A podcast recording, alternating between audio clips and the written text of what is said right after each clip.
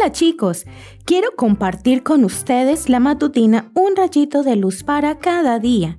Hoy escucharemos excelencia o mediocridad.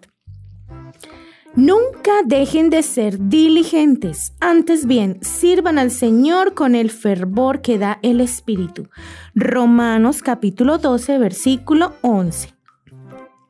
Un hombre tenía un bote que necesitaba ser pintado.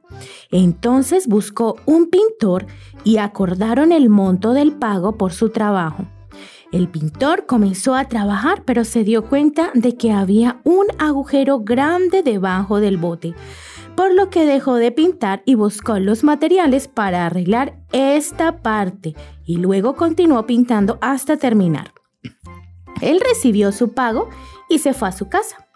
A la mañana siguiente, el dueño del bote fue a buscarlo y le dio un cheque con bastante dinero.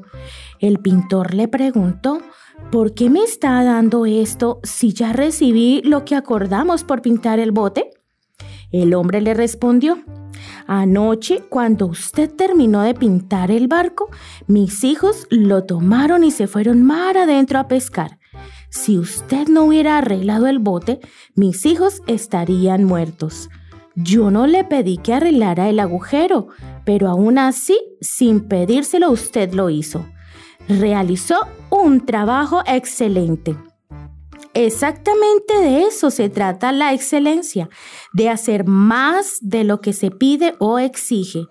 La excelencia es algo que se aprende y que todos debieran tratar de alcanzar es el deseo de cambiar, de ser mejor y tener éxito.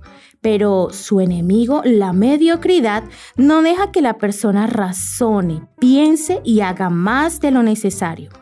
Los mediocres hacen lo justo, no tienen iniciativa, todo les da flojera y se cansan fácilmente. Con respecto a esto, la escritora Elena White comenta la importancia de que los niños como tú colaboren en casa y cumplan con sus tareas fiel y eficientemente para poder alcanzar la excelencia en todo lo que hagan. Lucha por vencer la mediocridad y conviértete con la ayuda de Dios en un niño de excelencia en todo lo que hagas.